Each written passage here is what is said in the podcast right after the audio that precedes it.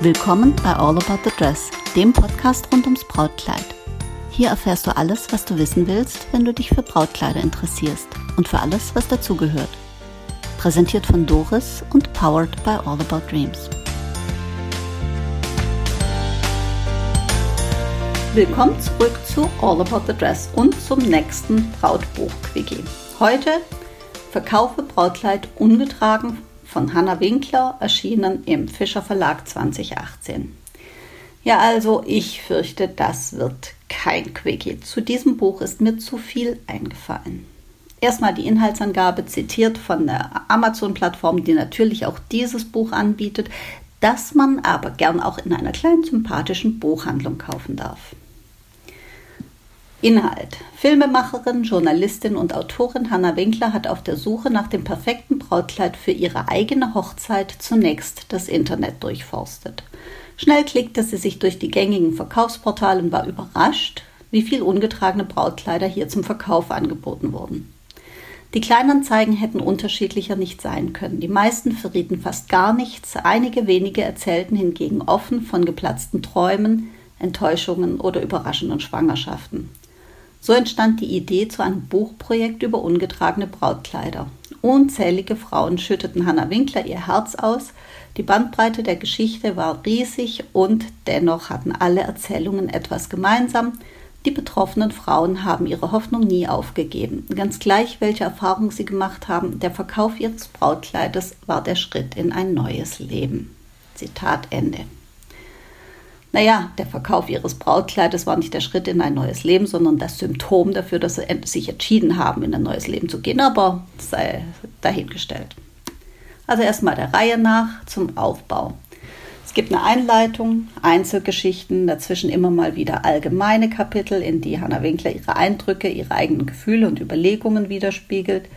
Das sind also Kapitel, in denen sie von ihrer eigenen Geschichte, ihrem Antrag, ihrem Zugang zum Brautkleid und zur Hochzeitsorganisation erzählt und wie sie darauf kam, dieses Buch zu schreiben. Dann gibt es noch die Kapitel mit den Geschichten der Frauen, die sie interviewt hat, weil sie ein ungebrauchtes Kleid zum Verkauf angeboten haben. Zunächst einmal.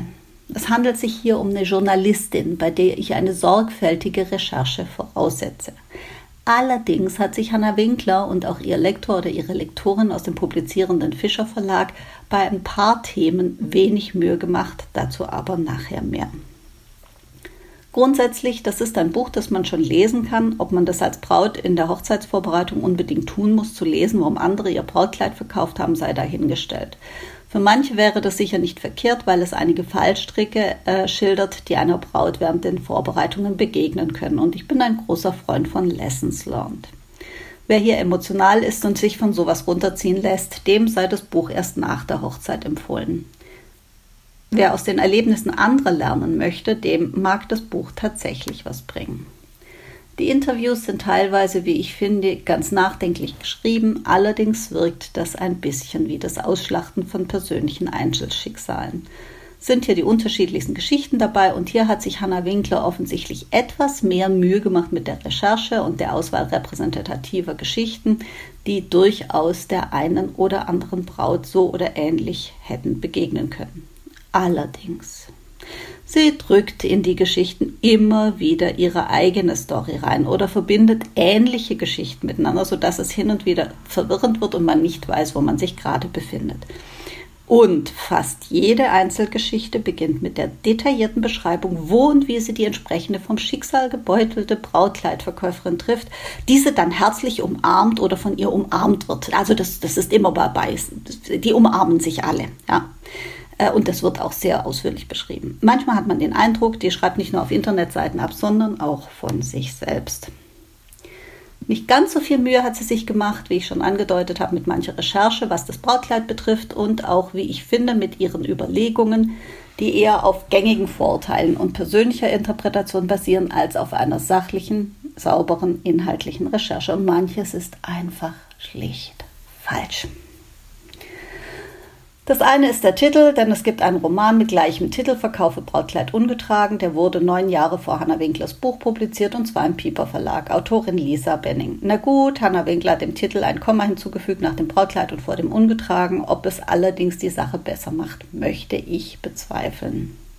Das zweite Thema ist die Modegeschichte und da hat die Autorin teilweise absatzweise wörtlich gemobst. Bei Politikern finde ich sowas schon ein bisschen blöd. Bei einer Journalistin jedoch, zu deren Kerngeschäft meiner Ansicht nach eine saubere Recherche und eine eigene gedankliche Leistung gehört, finde ich das wörtliche Klauen von ganzen Absätzen nicht schön, sondern wirklich peinlich, zumal es so leicht nachzuweisen ist. Gibt man auf Google den Suchbegriff die Geschichte des Brautkleides ein, landet man auf einer fachlichen Plattform, die ich im Übrigen sehr schätze und ab und zu mal dort etwas nachschlage. Und dort hat sie mehr oder weniger wörtlich abgeschrieben. Keine Quellenangabe oder Zitat, ohne weiter zu recherchieren oder sich wenigstens ein bisschen die Mühe zu machen, die dort gefundenen Informationen so zu verpacken, dass das Plagiat nicht so augenscheinlich ist. Wie schon gesagt, nicht schön und wie ich finde, einer Journalistin unwürdig. Das wäre kaum mehr Aufwand gewesen, hier etwas tiefer zu buddeln und vielleicht ein bisschen auch auf historische Korrektheit zu achten. Wenn der Aufwand stimmt, den sie erwähnt, 2000 Verkäuferinnen von Brautkleidern angeschrieben, mit weit über 100 Frauen ausführlich geschrieben und daraus dann 13 Frauen ausgewählt, wäre das wirklich sinnvoll gewesen. Kleines Beispiel, das weiße Brautkleid. Zitat der fachlichen Webseite und so auch zu finden in Hannah Weglers Buch. Ende des 16. Jahrhunderts wurden dann erstmals ein weißer Schleier mit in das Hochzeitsoutfit eingebunden als Kontrast zum schwarzen Kleid. Dieser neue Trend war der Startschuss für den Einzug der Farbe Weiß in den Heiratsmarkt. Also Symbol für Reinheit, Jungfräulichkeit und Unschuld. Beliebt waren die Kleider mit engem Oberteil und einem Korsett, das die Taille formte. Anfangs war diese Farbwahl jedoch den reichen Bürgern und dem Adel vorbehalten. Bis zum Ende des 18. Jahrhunderts waren weiße Brautkleider also eher die Ausnahme. Zitat Ende.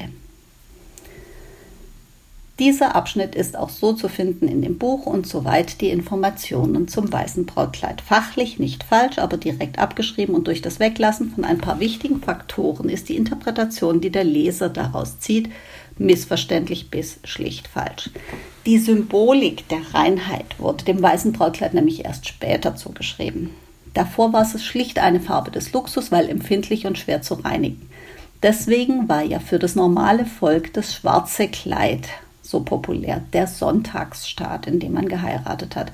Und die Farbwahl war nicht den reichen Bürgern und dem Adel vorbehalten, weil das irgendjemand so definiert hatte. Das waren halt die einzigen, die sich das leisten konnten, ein so empfindliches Kleid zu tragen.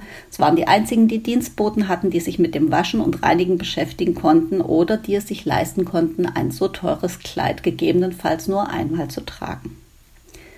Darüber hinaus gab es, wie man heute sagen würde, zwei berühmte Influencerinnen, die die Verbreitung des weißen Brautkleids wesentlich beeinflusst und geboostert haben, weil sie selbst in einem weißen cremefarbenen Brautkleid geheiratet und damit einen Boom ausgelöst haben. Das eine war Königin Victoria von England und das andere die beliebte Kaiserin Elisabeth von Österreich, bekannt als Sissi. Die wegzulassen spricht nicht wirklich von einem guten journalistischen Händchen. Aber das ist nicht der einzige Faktor, der mich stört. Das dritte Thema ist der Umgang mit Brautmodengeschäften. Die Autorin spekuliert da munter drauf los, aber nur vom Hören sagen, weil sie selbst hat so ein Geschäft nie von innen gesehen und da finde ich, hätte sich etwas Recherche und ein Gespräch mit einer Mitarbeiterin, einem Inhaber oder wenigstens einer Braut, die in solch einem Laden war, schon gelohnt. Da zeigt sich die persönliche Haltung der Autorin, die ich echt schwierig finde und die auf gängigen Vorurteilen basiert. Für sie selbst vielleicht nicht offensichtlich, für den geneigten Leser jedoch spürbar. Die Ambivalenz von Hannah Winkler zum Thema. Einerseits schwingt wirklich eine gewisse Geringschätzung mit für die depperten Bräute, die so doof sind, in einen Laden gehen, sich beraten lassen oder wohl eher über den Tisch ziehen lassen und dort hochemotional ein völlig überteuertes Kleid raussuchen. Zitat hierzu. Zwar würde ich selbst nie Tausende von Euros für ein Kleid über die Ladentheke schieben, aber ich muss zugeben, so ein Brautkleid hat etwas Magisches an sich. Zitat Ende. Naja, allein die Formulierung Tausende von Euros für ein Kleid über die Ladentheke schieben klingt nicht nur ziemlich herablassend, es ist auch nicht mehr zeitgemäß, da in 99 Prozent aller Fälle bargeldlos gezahlt wird. Aber das ist jetzt Korinthenkackerei und äh, nur weil ich mich über das Buch so geärgert habe. Ansonsten wäre ich da großzügiger. Außerdem, die Preise der Kleider, die die Autorin in ihrem Buch schildert, sind nicht Tausende von Euros, sondern liegen um die Tausend. Selten mehr, jedoch immer unter 2000. Also von Tausenden von Euros kann man da jetzt nicht sprechen. Man sollte vielleicht den eigenen Text manchmal genauer lesen. Auch das Zitat ich schaue zunächst im Internet nach einem Brautkleid, daher soll es nicht überteuert sein, aber trotzdem natürlich irgendwie romantisch, extravagant, der Figur schmeichelnd, günstig, aber nicht billig, umwerfend, bezaubernd und wundervoll. Okay, okay, liebe Hanna Winkler. Dir hätte es gut getan, mal mit einem Fachmann über die Kalkulation von Brautkleidern zu sprechen. Das hätte den Begriff überteuert etwas relativiert. Zumindest wenn man sorgfältig recherchiert und in ein solides Geschäft geht. Dennoch ist dein Anspruch an ein Brautkleid die eierlegende Wollmilchsau ein Mercedes zum Preis eines Fiat. Weitere Geringschätzung. Das Brautkleid wird manchmal sogar sorgfältiger ausgesucht als der Bräutigam. Da darf dann auch schon mal geklotzt werden. Naja, beim ersten Punkt könnte sie sogar ab und an recht haben. Trotzdem stört mich diese Geringschätzung, die überall mitschwingt. Diese doofen Bräute, die uns Brautläden auf den Leim gehen. Merke, wenn die Autorin etwas besser recherchiert hätte, wäre ihr klar, dass sie hier gängigen Vorurteilen aufgesessen ist. Beratung hätte ihr gut getan, wie wir an einigen Stellen des Buches nachlesen können. Zum Beispiel etwas, was sie auch ohne Recherche hätte wissen müssen. Zitat, Entschuldigung, Gäbe es womöglich diesen Hollywood-Moment, Sie wissen schon, der Pfarrer spricht die Worte, wenn jemand der Anwesenden etwas gegen die Verbindung einzuwenden hat, möge er jetzt sprechen oder für immer schweigen. Dieses Szenario wird es in diesem Buch leider nicht geben. Zitat Ende. Der logisch denkende Hörer weiß auch, warum dieses Szenario, Hollywood-Moment, wie sie es nennt, gibt es nicht nur in dem Buch nicht, sondern im deutschen Alltag nicht. Denn wenn ein Brautpaar vor dem Pfarrer steht, ist es bereits standesamtlich juristisch verheiratet. In den USA ist es anders, aber in Deutschland geht bis auf sehr, sehr, sehr wenige Ausnahmen die standesamtliche Trauung der kirchlichen voraus und ist auch die einzig rechtlich verbindliche Trauung. Das ist der Grund, warum dieses Szenario nicht vorkommt. Und nicht, weil Hannah Winkler das so entschieden hat und dergleichen Allgemeinplätze mehr. Hanna Winkler sitzt nacheinander Vorurteilen und Gerüchten auf und haut Sätze raus, bei denen ich gedacht habe, sich mal mit jemand zu unterhalten, der sich damit auskennt, hätte allen gut getan. Beratungsgebühr, die sie unmöglich findet. Nun mit etwas fachlicher Recherche hätte das anders ausgesehen. Naja, mein Podcast gab es damals noch nicht, aber man hätte einfach mal in ein gutes Brautmodengeschäft gehen und die Fachleute dort interviewen können, um sich eine Meinung zu bilden. Etwas, was ich zum Beispiel dauernd mache. Und das obwohl ich mich gut auskenne, ich bin mir nicht zu schade, Experten zu interviewen. Ich bin zwar nicht hauptberuflich Journalistin und ich betrachte es als legitim, eine persönliche Meinung und Haltung zu zeigen. Für mich gehört aber eine saubere Recherche als Basis dazu. Dann das Thema ein völlig überteuertes Kleid. Na, sie selbst kauft ein Kleid für 30 Euro, das vorher 120 Euro gekostet hat, was auch kein wirklich angemessener Preis ist, nicht einmal für ein gutes Sommerkleid. Das heißt, dieses Kleid wurde höchstwahrscheinlich in Fernost unter unguten Bedingungen zusammengenagelt und ihr, wie sie es nennt, Lieblings-Online-Shop hat da besser dran verdient als die Menschen, die das hergestellt haben und die Umwelt, die bei solchen Umständen auch meist in Mitleidenschaft gezogen wird. Na gut, ähm, wir müssen alle nicht heilig sein, aber das als die super Wunderlösung in einem Buch zu verteidigen, finde ich halt auch nicht so toll. Vielleicht sollte man dem Arbeitgeber von Frau Winkler empfehlen, sie mal nach fernöstlichen Lohnniveaus zu bezahlen und unter den dortigen Bedingungen arbeiten zu lassen, damit sie ein Verständnis dafür entwickelt, dass wir uns mit unserem Konsum an Wüstenzuständen beteiligen dass Hannah sich noch wundert, dass ein Konfektionskleid, das billigst über eine Online-Plattform erworben wurde, nicht perfekt passt, gehört auch in die Kategorie gute Recherche und gute Beratung hätten nicht geschadet. Dass sie sich wundert, dass die anderen billigen Kleider, die sie zusätzlich als Alternative bestellt hatten, auch nicht gerade das nachhaltigste, dass die sich kratzig anfühlen und mies anfühlen, zeigt, dass sie sich über vieles nicht im Klaren ist und nicht nachgedacht hat. Selbst wenn sie kein Gespür für Qualität und Arbeitsbedingungen und leider auch kein Gespür für eine sorgfältige journalistische Recherche hat. Naja, sie gibt selbst im Laufe der Seiten zu, dass sie sich verändert hat, zeigt, dass ein Traumkleid eine emotionale und unvergessliche Sache ist und schwingt da hin und wieder ein kaum merklicher Hauch von Ironie mit. Wenn, dann jedenfalls wirklich kaum merklich aber es bleibt ein schaler Nachgeschmack im Sinne von ihr anderen dämlichen Mädels, die ihr kein Schnäppchen für 30 Euro gemacht habt, habt euch einfach verführen und übers Ohr hauen lassen.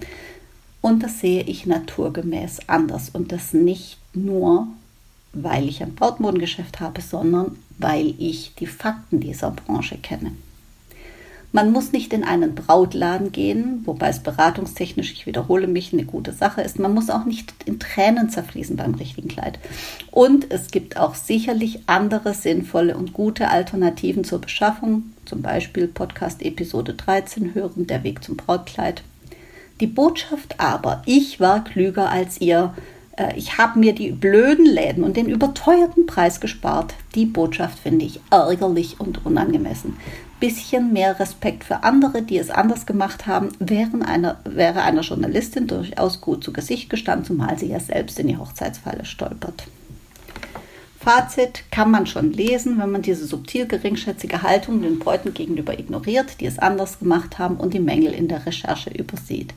Ich persönlich habe mich über die Schlamperei und das Bemühen von Vorurteilen geärgert, und finde, hier wurde eine Chance vertan. Ich würde es nicht nochmal kaufen und auch niemanden zum Kauf empfehlen, es sei denn, um diese Kritik hier nachempfinden zu können. Aber sehr gerne kann mich einer der Autoren als fachlichen Berater empfehlen, sollte sie noch einmal ein Buch über Brautkleider schreiben wollen. Die Zeit würde ich mir dann wirklich sehr gerne dafür nehmen. Und wer das Buch gerne haben möchte, schreibt mir, weil ich brauche es in meiner Brautbuchsammlung nicht mehr. In diesem Sinne hören wir uns bald wieder, wenn es wieder heißt, willkommen zurück zu All About the Best.